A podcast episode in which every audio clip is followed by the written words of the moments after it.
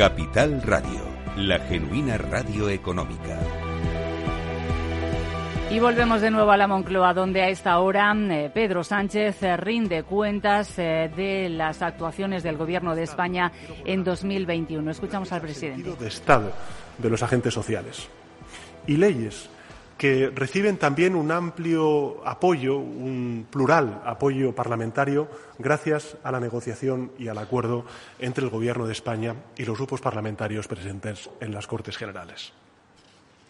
Reformas que amplían eh, derechos, que amplían libertades, como es, por ejemplo, la ley de eutanasia. Somos de los pocos países en el mundo que reconoce este nuevo derecho a una muerte digna.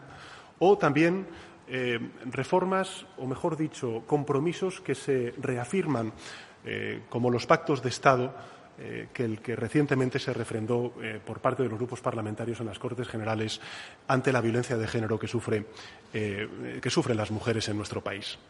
En consecuencia, un proceso de modernización intenso, estructural, calificaría yo, que nos permite crecer de una manera más fuerte y en el futuro de una manera también más justa y que junto a las políticas, y quiero decirlo con todos los errores que se hayan podido cometer exitosas frente a la pandemia, como es, por ejemplo, la estrategia de vacunación, hay que recordar que nuestro país es uno de los primeros países en el mundo en vacunación, también los ERTES, las prestaciones a los trabajadores autónomos o los créditos ICO o el escudo social que puso en marcha el Gobierno de España nos han permitido no solo salvar vidas, sino también muchos empleos y muchas empresas en los momentos más duros de la pandemia y que hacen que hoy España se recupere con fuerza, registrando niveles de empleo nunca vistos en esta última década. Quiero dar solamente un dato que refrenda esta constatación, y es que fue en el año 2008 la última vez que en España se contaron 20 millones de ocupados como hoy estamos contando en nuestro país. Por tanto, la primera reflexión que me gustaría compartir con todos ustedes es que la pandemia no ha sido un freno, sino un acelerador para el Gobierno de España a la hora de impulsar las reformas y los avances sociales que nuestro país necesita. Reformas y avances inclusivos y que tienen una vocación de perdurar en el tiempo, puesto que cuentan con el apoyo y el acuerdo de los agentes sociales y de la mayoría de las fuerzas políticas que han entendido que este es un tiempo para arrimar el hombro y dejar a un lado, sin duda alguna, los intereses legítimos partidistas que puedan tener las organizaciones políticas.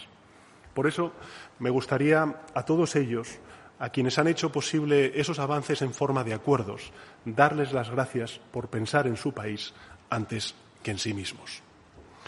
Este éxito de país lo ejemplificaron mejor que nadie hace un año dos mujeres, Araceli y Mónica, las dos primeras personas en ser vacunadas frente al COVID-19 hace tan solo 12 meses. Después de ellas dos vinieron otras eh, muchas mujeres y otros muchos hombres que dieron testimonio con su vacunación del mejor de los patriotismos, el que incorpora un deber a todo derecho, el derecho de protegerse a uno mismo y el deber también de proteger al conjunto de la sociedad.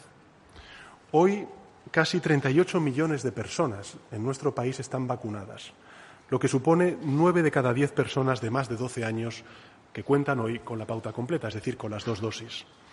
Y este impresionante éxito colectivo es, eh, creo, un enorme orgullo para todos los españoles y españolas. Un éxito de nuestros conciudadanos, sin duda alguna, porque han sido los protagonistas junto con los profesionales sanitarios de esta estrategia de vacunación. Un éxito también que quiero extender a todos los gobiernos autonómicos, de todo signo político, también al Ministerio de Sanidad, al Gobierno de España y al conjunto de la Unión Europea, que, a diferencia de lo que ocurrió con la crisis financiera, en esta ocasión ha actuado con rapidez y con una extraordinaria dosis de solidaridad. Un éxito que España volverá a repetir, estoy convencido, con la vacunación de refuerzo a toda la población y a nuestros niños y a nuestras niñas de 5 a 11 años. A día de hoy, el 80% de los mayores de 60 años cuenta ya con la dosis de refuerzo y, por tanto, estamos cumpliendo con uno de los objetivos que marcamos en la última conferencia de presidentes. La vacunación de los niños y niñas de entre 5 y 11 años avanza a un ritmo extraordinario y quiero darles las gracias a ellos, a los protagonistas, a los niños y a las niñas y también a sus padres y madres. Y eh, simplemente darles el dato que desde el 15 de diciembre hasta hoy se ha vacunado ya a casi el 21% de los niños y niñas en esas edades comprendidas. Por tanto, estoy convencido de que España volverá a ser un ejemplo en vacunación al resto del mundo. Y ante este nuevo embate del COVID-19 que estamos viviendo durante estas últimas semanas como consecuencia de la aparición de la variante Omicron, creo que después de casi dos años de pandemia y de convivencia con el virus podemos extraer algunas experiencias, algunas lecciones que nos arroja la ciencia y también nuestra propia experiencia cotidiana en la lucha contra el virus. Y la fundamental es que hoy estamos mejor preparados y protegidos frente a la variante Omicron que hace un año. Y, por tanto, lo que debemos hacer es perseverar en nuestra estrategia, que ha dado buenos frutos. En primer lugar, esa estrategia se basa en la vacunación, porque ser fuertes en vacunación debilita al virus. En segundo lugar, la protección personal. El uso de las mascarillas ayuda y mucho a protegerse frente a la propagación del virus. Y en tercer lugar, algo que me han escuchado ustedes de manera recurrente a lo largo de estos casi dos años de pandemia, y es la unidad institucional. El Gobierno de España apoya a los gobiernos autonómicos en la aprobación de las medidas de contención dentro de sus competencias. Y al mismo tiempo lo que hacemos es transferir recursos económicos y reforzar las capacidades sanitarias, por ejemplo, con la aportación de las Fuerzas Armadas, es decir, del Ministerio de Defensa, a la vacunación y también a la detección y al rastreo de esos contagios. Por tanto, gracias a la ciencia, gracias también a la prevención y a la unidad institucional, haremos frente a esta nueva variante del COVID con mayores garantías y, sin duda alguna, con mayores fortalezas. La fortaleza de ser uno de los primeros países del mundo en vacunación y en responsabilidad por el uso, yo diría que masivo, de la mascarilla por parte de la ciudadanía. Como les decía, la pandemia no ha sido un freno, sino que ha sido un acelerador de un gran proceso de modernización que está viviendo España. Y uno de esos pilares es la eh, regeneración democrática y, por consiguiente, la rendición de cuentas. Este es el ejercicio que hoy hacemos, que estamos haciendo desde que tengo el honor de ser presidente del Gobierno, que lleva por nombre el programa Cumpliendo, un informe que está validado por académicos independientes y de prestigio, disponible para su examen por parte de la oposición, de las Cortes Generales, de la ciudadanía, de la sociedad civil, de las instituciones públicas y privadas. Y me gustaría, de manera muy eh, somera, eh, exponer las principales conclusiones. En primer lugar, desde eh, la investidura de mi Gobierno, el Gobierno ha asumido 1.481 compromisos, de los cuales ya ha cumplido el 42,7%. En segundo lugar, en el año 2021, solamente en el año 2021, se han cumplido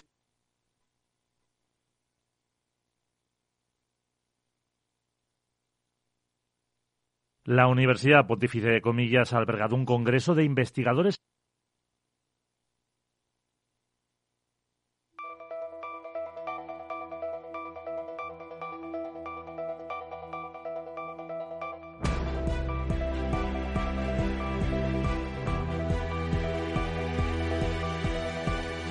Por tanto, creo que la conclusión es rotunda. Pese a todas las complejidades sociales derivadas de este tiempo tan extraordinario de pandemia, y pese a las dificultades propias y lógicas de un Parlamento altamente fragmentado, el Ejecutivo avanza y cumple con su hoja de ruta y con los compromisos adquiridos y asumidos ante la ciudadanía. Y estas cifras que antes he referido de más eh, de un 50% del cumplimiento de los compromisos que asumí en primera persona ante las Cortes Generales no son simples estadísticas, y esto es lo que me gustaría también compartir con todos ustedes, porque son políticas que afectan al día a día de nuestros compatriotas. Aprobar, por ejemplo, como vamos a aprobar por primera vez en la historia de nuestra democracia, la ley de vivienda, que representa un compromiso público por la emancipación particularmente de nuestros jóvenes, aprobar, como he dicho antes, una ley de eutanasia o en el ámbito ya más socioeconómico, poner en marcha un esquema de ERTES alternativo al despido de los trabajadores y trabajadoras, que fue la solución que por lo general se daba por parte del mercado laboral ante crisis. En definitiva, aprobar un conjunto de reformas como las que estamos aprobando demuestra que se puede salir de la crisis ampliando derechos y libertades y no recortándolos. Crisis hay muchas. Todos recordamos bien la crisis financiera y tenemos también muy presente, porque todavía pervive entre nosotros, la crisis de la COVID, esta emergencia sanitaria. Pero formas de salir de esas crisis solamente hay dos. O se avanza o se retrocede. y el Gobierno de España claramente apuesta por el avance en derechos y en libertades. El hecho de que España cuente hoy con 20 millones de ocupados, cifra nunca vista en la última década en nuestro país, que el número de parados registrados se haya reducido hasta alcanzar en pocos meses el nivel de antes de la pandemia, que España haya encadenado nueve meses de descenso continuo del paro, el ciclo más largo de caída del desempleo en la serie histórica, que la economía española, según todas las previsiones, encare dos años más de un fuerte crecimiento económico y que todo ello lo estemos logrando con subidas del salario mínimo interprofesional, con el avance en la equiparación salarial entre hombres y mujeres, con el reconocimiento de nuevos derechos laborales, por ejemplo, a un colectivo muy importante que son los trabajadores y trabajadoras de las plataformas digitales, si demuestra algo es la prueba de que la salida progresista a la crisis no solo es más equitativa, sino, a mi juicio, más eficiente desde el punto de vista económico. Y ese cumplimiento de la palabra dada lo hacemos, y esto quiero también subrayarlo, con acuerdo y con diálogo. Diálogo y acuerdo con los gobiernos autonómicos, con los gobiernos municipales de todos los colores políticos. Diálogo y acuerdo con la mayoría del arco parlamentario que es plural, el más fragmentado de los más fragmentados que hemos tenido en nuestra historia democrática. Los presupuestos que acabamos de aprobar en las Cortes Generales han contado con el apoyo de 15 formaciones políticas distintas. y diálogo y acuerdo con los agentes sociales. Son 13 los acuerdos a lo largo de esta legislatura que si han traído algo es paz social, es confianza, es estabilidad, en un momento decisivo para España y para todos y cada uno de sus territorios. Los agentes sociales, los sindicatos y los empresarios han dado un formidable ejemplo que yo quiero poner en valor. En primer lugar, un ejemplo de empatía, porque se han puesto en los zapatos de su interlocutor.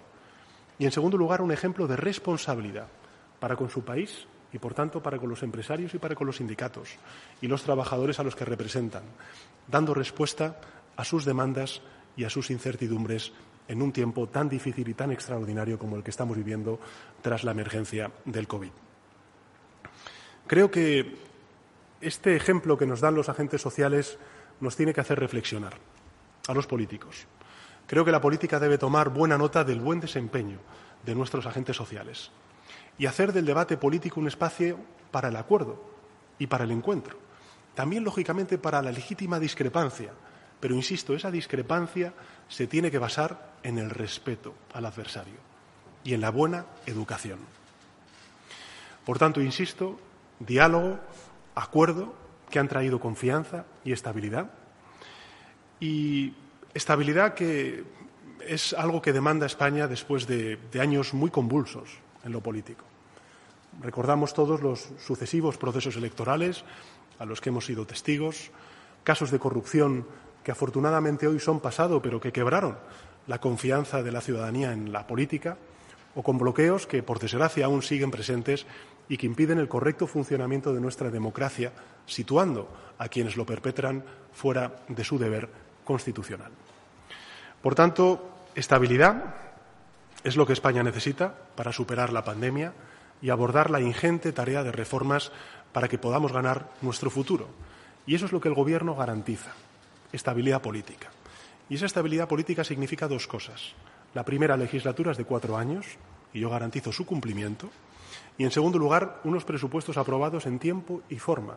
Llevamos dos presupuestos sucesivos, algo que no ocurría desde el año 2014. Y yo creo que esta es una extraordinaria noticia para España y, sobre todo, para aquellos que necesitan de las políticas sociales para protegerse y también para poder avanzar.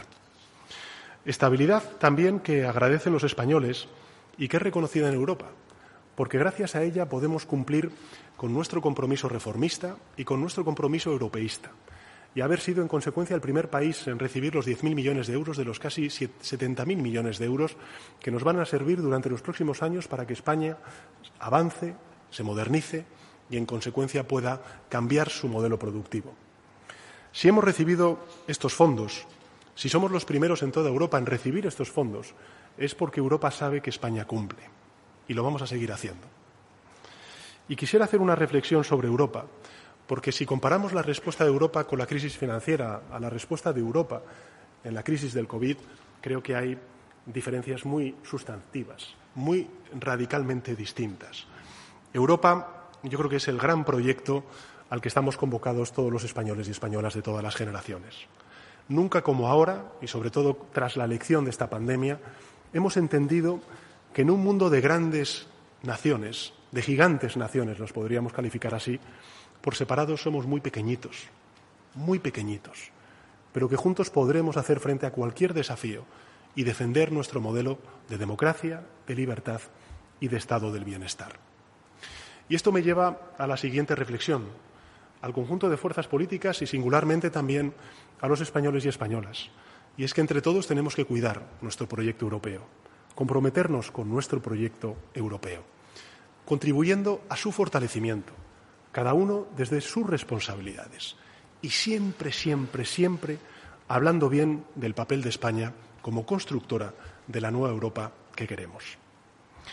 En resumen, pese a todas las dificultades que nos hemos encontrado como nación, este tiempo viene caracterizado por avances, por avances sociales, por acuerdos sociales e institucionales, viene caracterizado también por el compromiso social y por la superación progresiva de la pandemia, por la regeneración democrática y el respeto como forma de hacer política, por la estabilidad política y la confianza que emana de esa estabilidad política que necesita nuestro país, por el compromiso con una España unida en su rica diversidad y el compromiso de España con la Europa solidaria de la pandemia.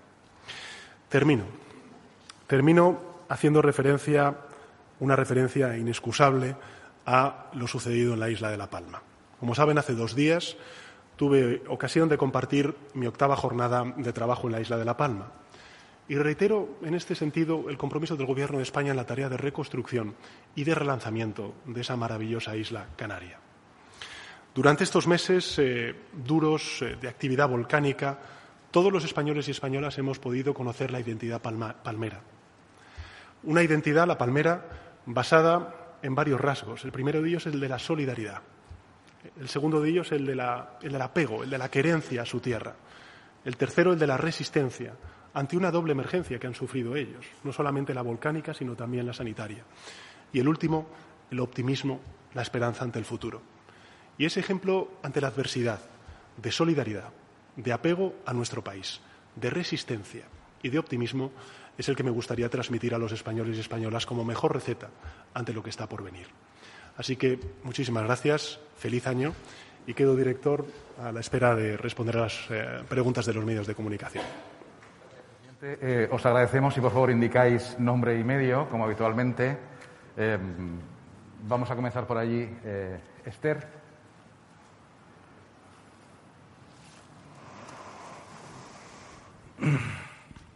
Muchas gracias. Buenas tardes, presidente este redondo de la sexta. Quería preguntarle, en primer lugar, por la situación de la pandemia en, nuestro país, porque ha dicho usted en esta comparecencia que estamos más protegidos y preparados frente a Omicron, pero los datos eh, que tenemos hoy son cuanto menos preocupantes. Quería saber, presidente, si a pesar de que siga subiendo la incidencia acumulada, el Gobierno no va a tomar ninguna medida excepcional.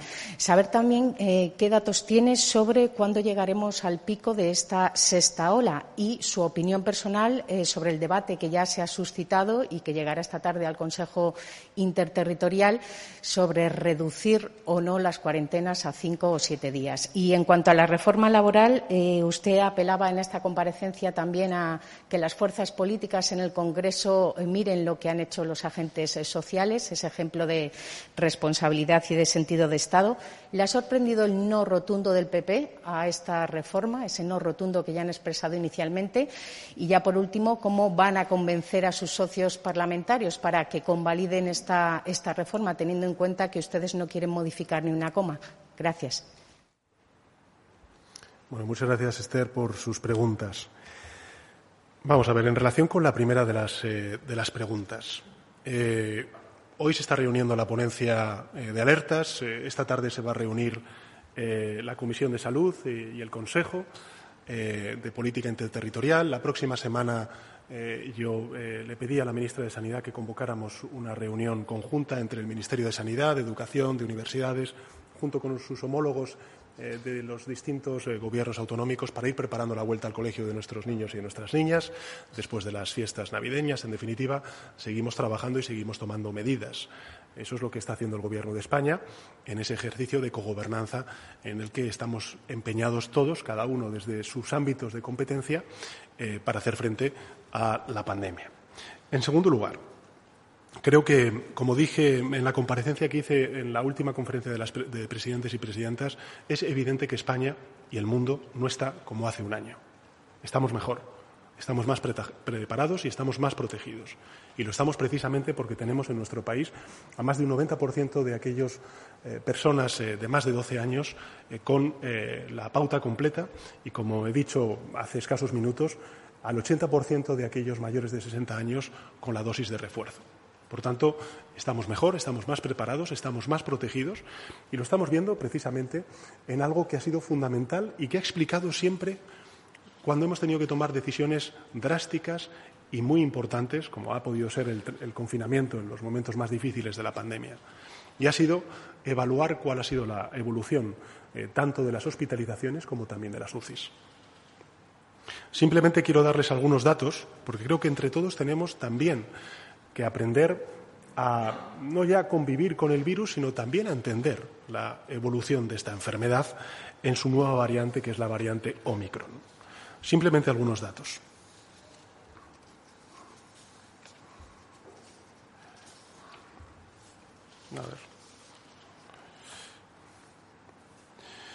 Según los datos del Ministerio de Educación, la semana pasada había en nuestro país 1.158 aulas de educación infantil y 1.852 aulas de primaria en cuarentena, mientras que solo había 47 de eso y de formación profesional básica y 59 de bachillerato y de formación profesional.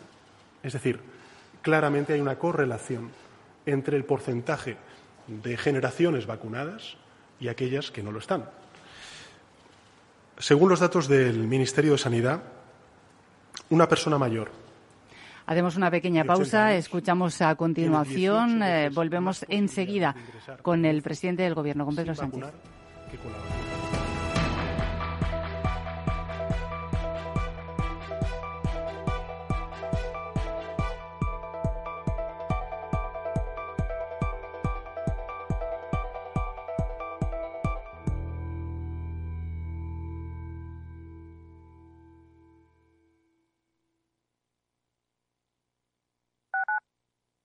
Tu radio en Madrid 105.7, Capital Radio. Memorízalo en tu coche.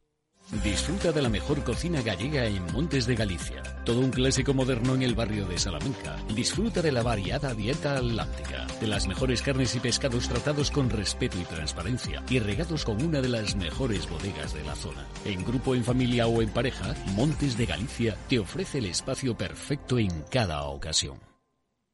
Esto te estás perdiendo si no escuchas a Luis Vicente Muñoz en Capital, La Bolsa y la Vida.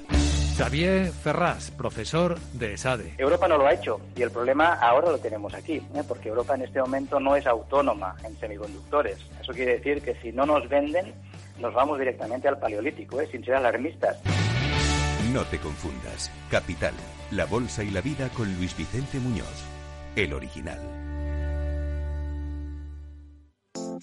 Hornos San Onofre. Somos pasteleros y eso nos gusta. Utilizamos materias primas que nos hacen disfrutar y elaboramos todos nuestros productos de forma artesanal, sin sucedáneos, ni margarinas, ni grasas trans. Sabemos que las cosas buenas son importantes. Con el hashtag buscamos gente dulce. Hornos San Onofre, calle San Onofre 3, teléfono 91 532 9060 y calle Hernani 7, teléfono 91 554 3396. También nos encontrarás en el mercado de San Miguel, 3 www.pasteleriasanonofre.com.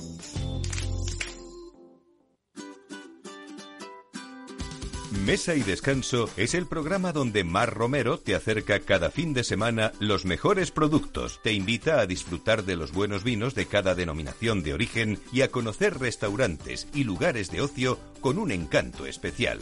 Mesa y Descanso, los domingos a las 13 horas, aquí en Capital Radio.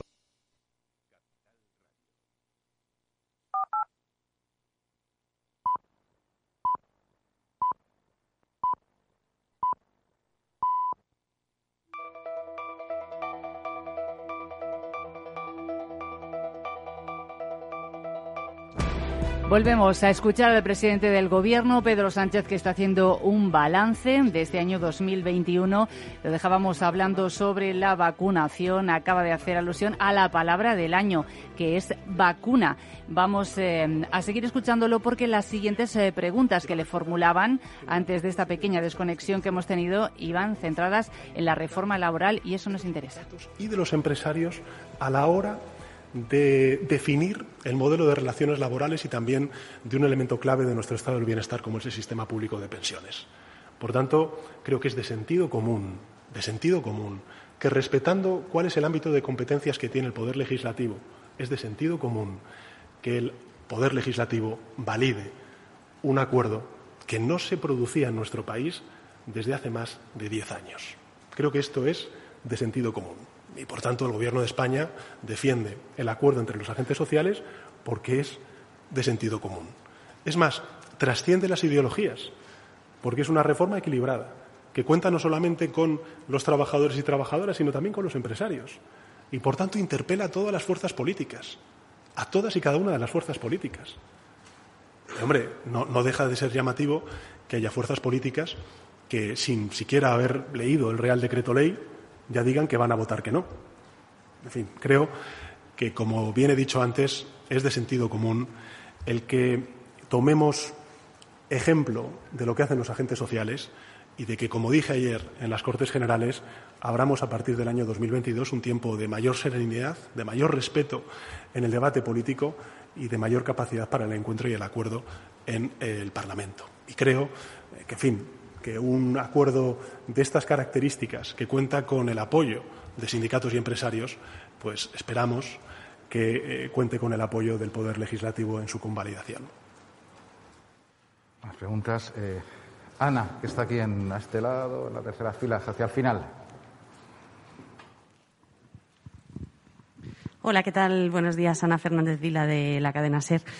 Quería preguntarle, quería insistirle en primer lugar sobre el tema que creo que no ha respondido eh, de si el Gobierno está dispuesto a acortar el, periodo de las cuarentenas eh, para contagiados de COVID, como plantean expertos y hay algunas comunidades.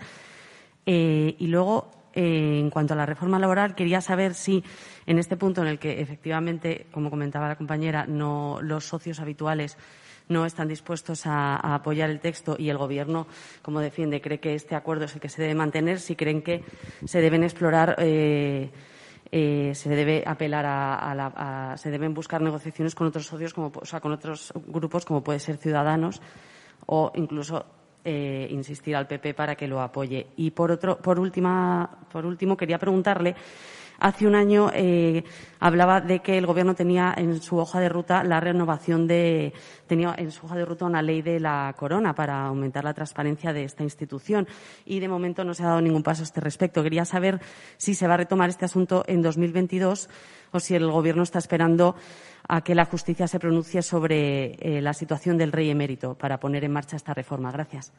Pues muchísimas gracias, Ana, por recordarme esa pregunta y, disculpa, Esther, por no haber respondido a la pregunta eh, sobre el confinamiento ¿no? y, el aislamiento, cuánto tiempo, mejor dicho, no confinamiento, sino aislamiento, cuánto tiempo, eh, cuántos días eh, debe estar. Bueno, simplemente decirles que hoy se está produciendo la reunión de la ponencia de alertas y que esta tarde se tomará la decisión.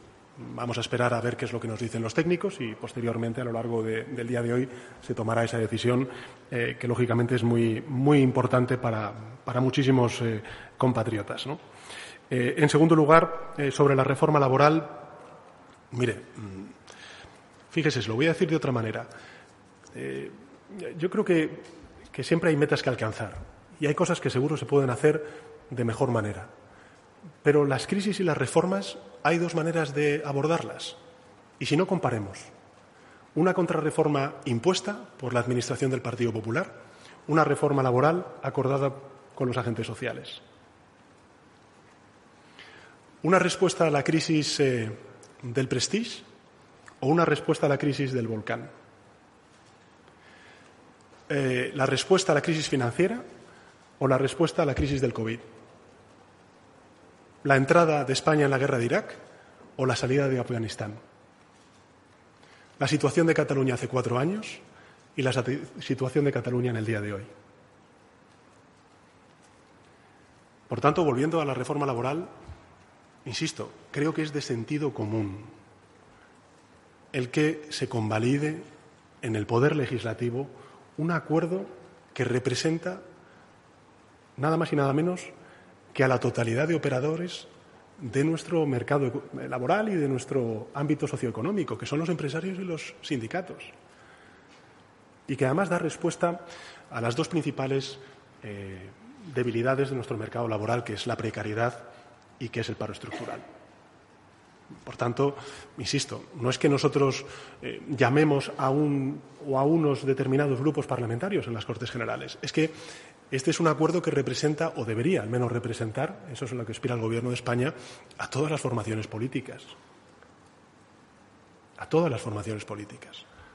Y, por tanto, eh, creo que sería bueno, sería deseable, el que si los agentes sociales han llegado a este acuerdo, pues en las Cortes Generales se logre también un acuerdo que trascienda los bloques ideológicos y efectivamente represente al conjunto de españoles y españolas que ven como una buena noticia, porque garantiza estabilidad, porque otorga paz social, porque es de sentido común, el que se convalide un importante acuerdo que afecta nada más y nada menos que las relaciones laborales en nuestro país. Pero fíjese, el Gobierno de España, desde hace tres años, y en particular dos años a esta parte, venimos haciendo muchas cosas por modernizar nuestro mercado laboral. Lo he dicho antes en, la intervención. La ley del teletrabajo, eh, la ley de los riders que reconoce derechos laborales a eh, los trabajadores de las plataformas digitales. Toda la transparencia que hemos incorporado con los planes de igualdad en las empresas para que las mujeres cobren lo mismo que los hombres, que es uno de los principales objetivos del Gobierno de España, la equiparación salarial entre hombres y mujeres. Ahora la reforma laboral. Hace meses la reforma eh, de nuestro sistema de pensiones que garantiza dos cosas fundamentales. La primera, la revalorización de las pensiones conforme al IPC y, en segundo lugar, unas fuentes suficientes para poder eh, abonar eso que se perdió, por desgracia, después de la crisis financiera, que es la hucha de las pensiones. Bueno, pues todo esto lo está haciendo el Gobierno de España en un tiempo récord, en, dos años. Y, lo hacemos mm, no por eh, otra cosa que no sea la necesidad de poner en marcha y poner en pie todas las reformas, todas las modernizaciones que necesita nuestro país para que cuando salgamos de esta pandemia y superemos la pandemia, que la vamos a superar, la vamos a pasar, pues España eh, cuente con los pilares, con los elementos, con las herramientas modernas para hacer frente a la nueva economía que viene, que es una economía verde, que es una economía digital y que tiene que incorporar esa característica de inclusividad, tanto territorial como social e intergeneracional, que le quiere dar el Gobierno de España. Respecto a, la hoja de ruta en relación con la Casa Real, eh, ya me conocen. Eh, cuando tengan ustedes eh, noticias será porque efectivamente así se, produce y, mientras tanto, pues, como he dicho siempre, absoluto reconocimiento a, a la labor que está haciendo el jefe del Estado y el compromiso eh, personal de mi partido y de mi gobierno con las instituciones constitucionales. Más preguntas. Eh, eh, vamos aquí, Almudena. Buenas tardes, presidente. Almudena Guerrero, de Televisión Española. Siguiendo con la reforma laboral, quería saber si nos puede garantizar que no se va a tocar el texto consensuado, pactado con los agentes sociales, tal y como le piden algunos de sus socios. Em, hoy vuelve a subir el precio de la luz respecto a ayer, aunque es cierto que lejos de los máximos que se ha alcanzado este mes, pero hay muchas familias que tienen tarifa regulada, que no están en el bono social y que van a pagar más que en 2018. ¿Qué le dice a esas familias eh, después del compromiso que usted mismo asumió? Y, en tercer lugar, eh, vamos a entrar en un año electoral. Yolanda Díaz es la política mejor valorada según el CIS.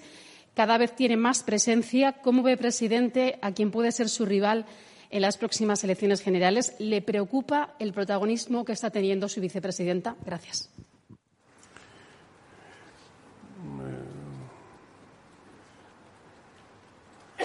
Bueno, muchas gracias, Almudena, por sus preguntas. En relación con la primera de las eh, preguntas, en fin, tan asertiva que es usted, no va a tocar ni una coma. vamos a ver, creo, lo dicho, es de sentido común que el Poder Legislativo eh, respete el acuerdo eh, de los agentes sociales. Y en eso está el Gobierno de España y eso es lo que vamos a defender en las Cortes Generales. Y, por tanto, creo que es una extraordinaria noticia que yo estoy convencido además de que va a ser compartida por la amplia mayoría de grupos parlamentarios en el Congreso. Cuestión distinta es los que están siempre en el no porque no, pero eso ya, eh, en fin, lo dejamos aparte porque, mm, digamos, alguien me preguntaba, ¿le ha sorprendido? Pues hombre, yo creo que la noticia sería lo contrario. Eh, sobre la luz. Bueno, sobre la luz, varias cuestiones. La primera es que efectivamente hay mm, tres de cada diez contratos eh, que están en tarifa regulada, la famosa tarifa PVPC, que efectivamente van a pagar algo más de lo que pagaban en el año 2018, pero también es cierto que la amplia mayoría de esos siete de cada diez compensan efectivamente ese alza del precio de la luz y, en consecuencia, lo que estamos haciendo es cumplir con nuestro compromiso. Fíjense, hay eh, simplemente dos, gráficos que me parece muy, muy importante eh, mostrar a la ciudadanía y también a los medios de comunicación para que seamos conscientes del esfuerzo que estamos haciendo desde el Gobierno de España por cumplir con ese compromiso de que, en promedio, la factura de la luz sea la misma que en 2018 lógicamente descontada la inflación. Esta es la factura en el año 2018. Aquí ven ustedes lo que suponía el coste de la energía, lo que suponía eh, los peajes, lo que suponían eh, los cargos y los impuestos. Y esta es la factura de la luz en el año 2021. Efectivamente, como hemos visto, prácticamente se ha doblado el coste de la energía y lo que ha hecho el Gobierno de España ha sido reducir los impuestos y los costes fijos de la factura. Y, por tanto, lo que estamos haciendo es mantener el compromiso del Gobierno de España con que los ciudadanos paguen en promedio lo mismo de factura de la luz en el año 2021 que en el año 2018, descontada lógicamente la inflación. Este esfuerzo no es menor. Este esfuerzo significa, por ejemplo, el paradigma es la reducción eh, del IVA eh, en la luz. Esto significa una merma en la recaudación de 4.000 millones de euros. Solamente para que se hagan ustedes una idea, la extensión de estas medidas durante los próximos tres o cuatro meses va a significar una merma en, eh, las arcas públicas de 2.000 millones de euros.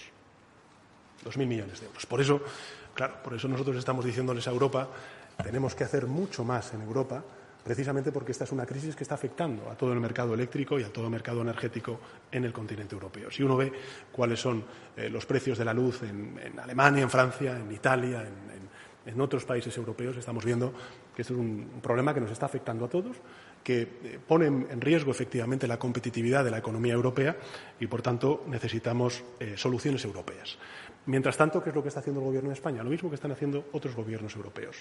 Y es de alguna manera, soportar ese, esa amortiguación que tenemos que hacer, esa creación de amortiguadores sociales que hemos creado precisamente para poder contener el alza y su traslación en la factura de la luz con nuestros propios recursos. Cuatro mil millones de euros, dos mil millones de euros. Fíjese lo que podríamos hacer con esos dos mil millones de euros en otras cuestiones eh, también, lógicamente, muy importantes para nuestro país. Pero, en todo caso, la resultante es esta.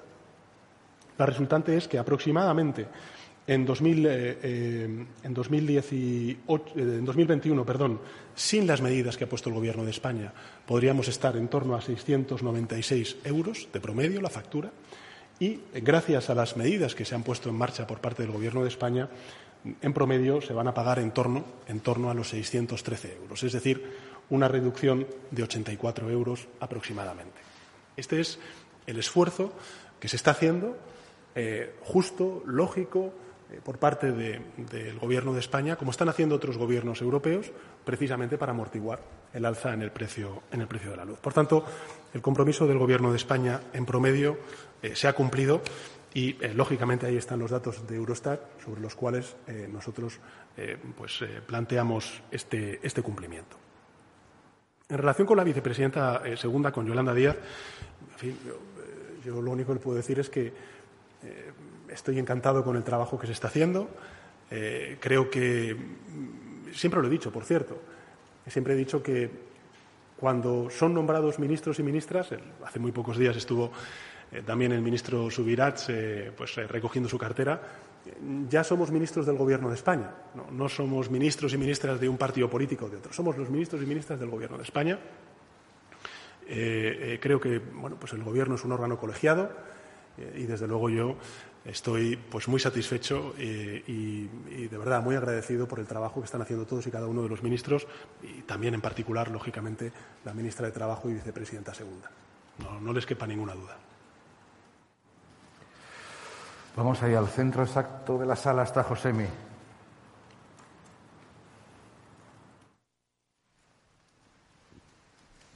Gracias, buenos días, presidente. José Miguel Blanco, de la agencia EFE.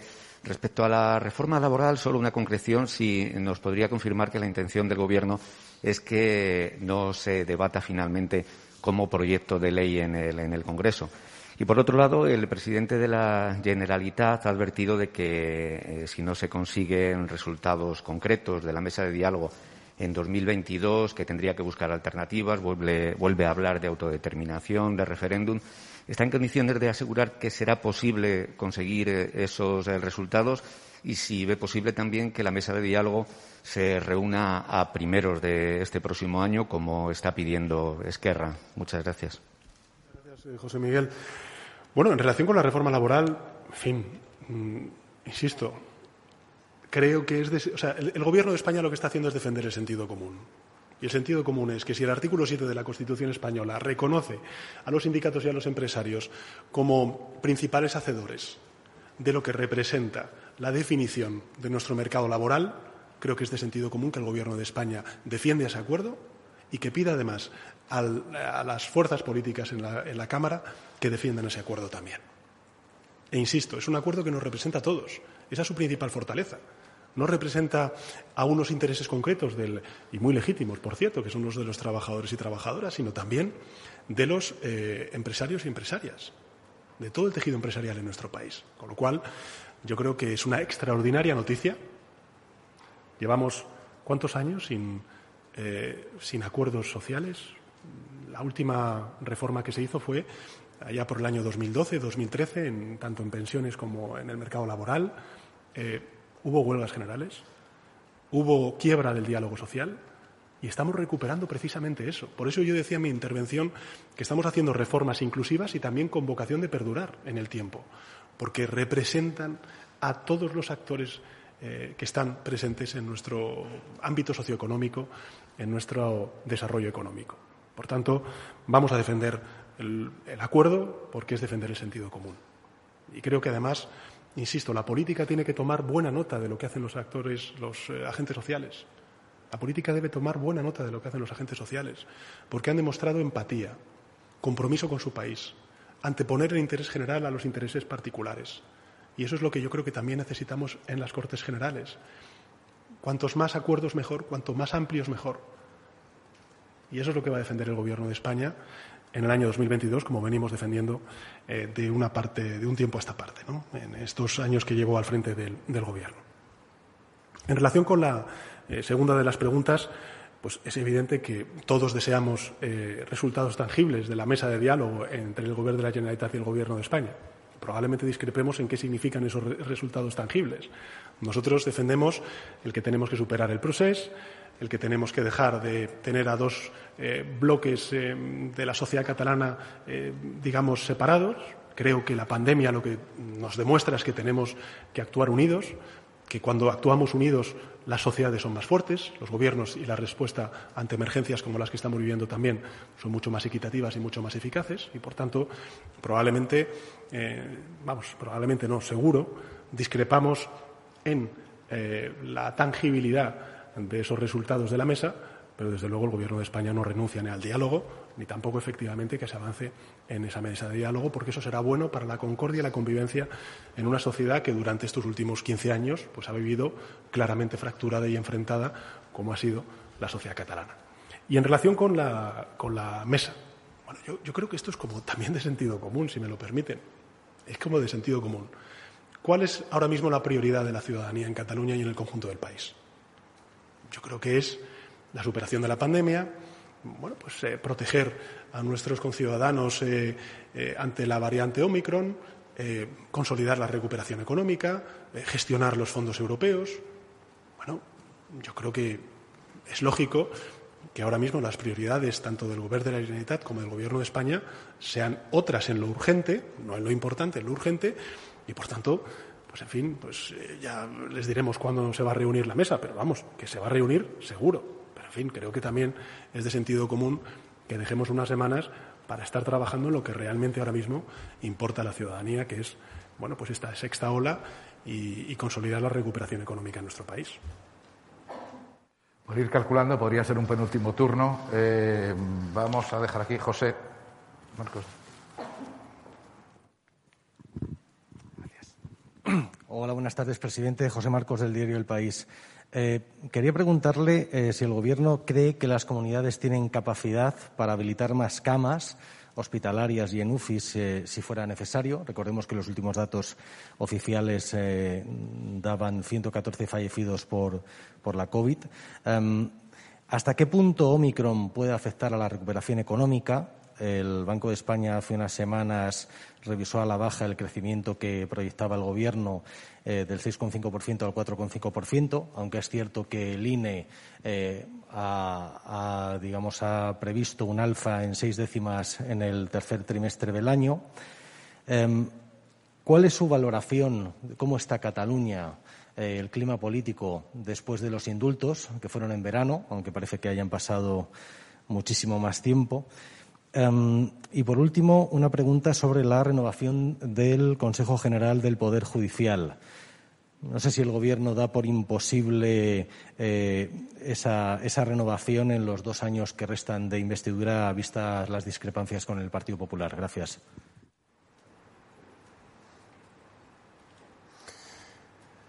Pues muchas gracias, eh, José, por sus preguntas. En relación con la primera de las preguntas, eh, en fin, las comunidades autónomas tienen capacidad eh, sin duda alguna hay capacidad y sin duda alguna también el Gobierno de España está ofreciendo todas las capacidades que tiene eh, para hacer frente a, esta ola del, Omicron. En segundo lugar, en, relación con la recuperación económica, usted mismo lo ha dicho, es verdad que ha habido una revisión eh, por parte del Banco de España previa también a la revisión al alza, nada más y nada menos que en seis décimas, en seis décimas, se dice pronto, por parte del Instituto Nacional de Estadística en el, último, en el tercer trimestre del año en el, crecimiento económico y en la recuperación económica en nuestro país. Bueno, yo creo que esos son datos, son estimaciones, vamos a ver estimaciones eh, al alza, a la baja, porque efectivamente hay una extraordinaria incertidumbre, que lo, dicen todos los eh, organismos internacionales, en el devenir eh, y en la marcha de la economía global y también europea y, por consiguiente, también la nuestra. Pero lo que sí que es cierto es que hay unos datos que son reales, que no son estimaciones, que son los 20 millones de personas ocupadas en nuestro país, que son datos que no teníamos desde el año 2008. Es decir, nos ha costado más de una década en recuperar los niveles de ocupación que teníamos previos a la, a la crisis financiera. Y quiero recordar además que esas estimaciones, esas previsiones que se hacían a lo largo de la pandemia, decían que la tasa de paro en nuestro país iba a crecer y antes, al contrario, lo que ha hecho ha sido decrecer.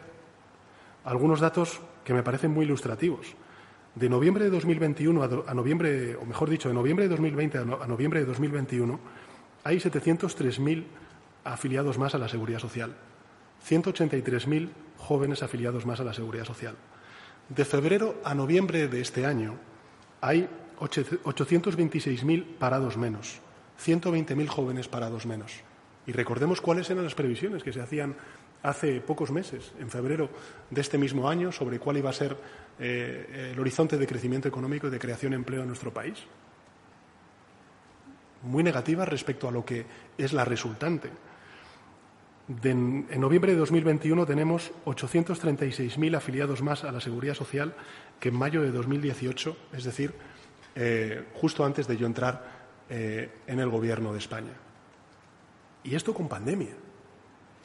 Por tanto, es evidente que hay incertidumbre que es compartida por todos los organismos internacionales en el devenir de la economía global y de la economía eh, europea, pero en todo caso, el hecho cierto es que las políticas de renta que ha puesto en marcha el Gobierno de España y Europa, con los ERTES, con los ICOs, con las, con eh, las prestaciones extraordinarias para los trabajadores autónomos, nos ha permitido crecer de una manera mucho más robusta durante estos últimos eh, meses y preservar muchos puestos de trabajo que se hubieran destruido si no hubiésemos articulado esta, todo este escudo social que hemos puesto en marcha eh, de manera inédita en nuestro país. Pues dejamos aquí esta comparecencia del presidente del Gobierno haciendo balance 2021. Eh, ha hablado sobre todo de reforma laboral, de consolidación de la recuperación económica y, por supuesto, de la pandemia. También se ha colado eh, Cataluña, el diálogo con Cataluña. Pues lo dejamos aquí, iremos resumiendo todo lo que suceda o lo que ha sucedido hasta ahora en nuestros informativos. Buenas tardes.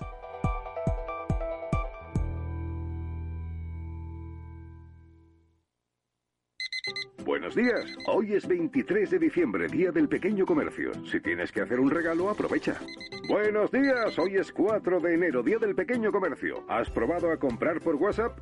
Buenos días. Hoy es 9 de febrero, Día del Pequeño Comercio. Acércate a tu tienda y déjate asesorar por auténticos profesionales. Hagamos que todos los días sean el Día del Pequeño Comercio. Haz tu compra hoy mismo en persona o en su tienda online. Junta de Andalucía. Más es incorporar inteligencia artificial e innovación tecnológica a las inversiones.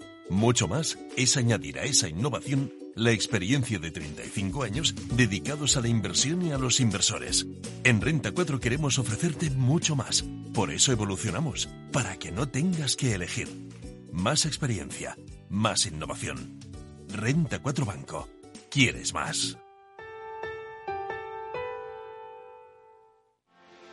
¿Quieres anunciar tu negocio en la radio? Entra en el clubdelaradio.com. La compra es online, pero no os vamos a negar que nos encanta que nos llaméis. El teléfono, olvídate, no te vas a acordar. Entra en el clubdelaradio.com. Tu audio y tu campaña de una forma sencilla y rápida. Contrata anuncios en radio al mejor precio. elclubdelaradio.com. Muy buenas, mi nombre es Sergio Fernández y estoy aquí para invitarte al primer programa de criptomonedas de la radio española. ¿Quieres saber qué es un Bitcoin? ¿Qué es esto de Cardano, Solana, Ethereum? Todo esto te lo vamos a contar en Cripto Capital de lunes a jueves de aquí en Capital Radio. Ya no estamos en la era de la información, estamos en la era de la gestión de los datos y de la inteligencia artificial. El tratamiento inteligente de estos datos proporciona un valor enorme a las empresas en sus procesos de negocio. En Piper Lab ayudamos a nuestros clientes a tomar decisiones de negocio basadas en datos. Escúchanos todos los lunes en el espacio de Big Data de Capital, la Bolsa y la Vida. Capital Radio. Siente la economía. Buenos días. Hoy es 23 de diciembre, Día del Pequeño Comercio. Si tienes que hacer un regalo, aprovecha. Buenos días. Hoy es 4 de enero, Día del Pequeño Comercio. ¿Has probado a comprar por WhatsApp? Buenos días. Hoy es 9 de febrero, Día del Pequeño Comercio. Acércate a tu tienda y déjate asesorar por auténticos profesionales. Hagamos que todos los días sean el Día del Pequeño Comercio. Haz tu compra hoy mismo en persona o en su tienda online. Junta de Andalucía. Escuchas Capital Radio, Madrid 105.7, la radio de los líderes. Disfruta de la mejor cocina gallega en Montes de Galicia. Todo un clásico moderno en el barrio de Salamanca. Disfruta de la variada dieta atlántica, de las mejores carnes y pescados tratados con respeto y transparencia y regados con una de las mejores bodegas de la zona. En grupo, en familia o en pareja, Montes de Galicia te ofrece el espacio perfecto en cada ocasión. Muy buenas, mi nombre es Sergio Fernández y estoy aquí para invitarte al primer programa de criptomonedas de la radio española. ¿Quieres saber qué es un Bitcoin? ¿Qué es esto de Cardano, Solana, Ethereum? Todo esto te lo vamos a contar en Cripto Capital de lunes a jueves de aquí en Capital Radio. En el restaurante Gaztelubides somos rigurosos con la selección del producto para crear recetas imaginativas que acompañamos de una bodega generosa y brillante y de nuestra magnífica terraza durante todo el año. Restaurante Gaztelubide, carretera de La Coruña, kilómetro 12200, La Florida. Teléfono 91 372 8544. Una recomendación del programa gastronómico Mesa y Descanso.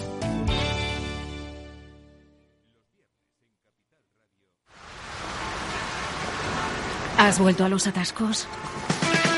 Forma parte de la vida de Madrid y esa vida va aparejado con atascos. Realmente el atasco que te absorbe la energía es el de la entrada a trabajar o cuando llegas tarde a una reunión o cuando vas a dejar a tu hijo en el colegio y va a perder y va a perderse la primera hora de clase. Cuando vengas a Madrid, chulona mí. Reconduce tus números. Voy a ser temperatriz de lavapiés. Desatasca tus inversiones. Y alfombrarte con claveles la gran vía. Recalibra tus cuentas. Bañarte con vinillo de Jerez. Que no se atasque tu economía. Sintoniza Capital Radio. No me gusta el mundo atascado.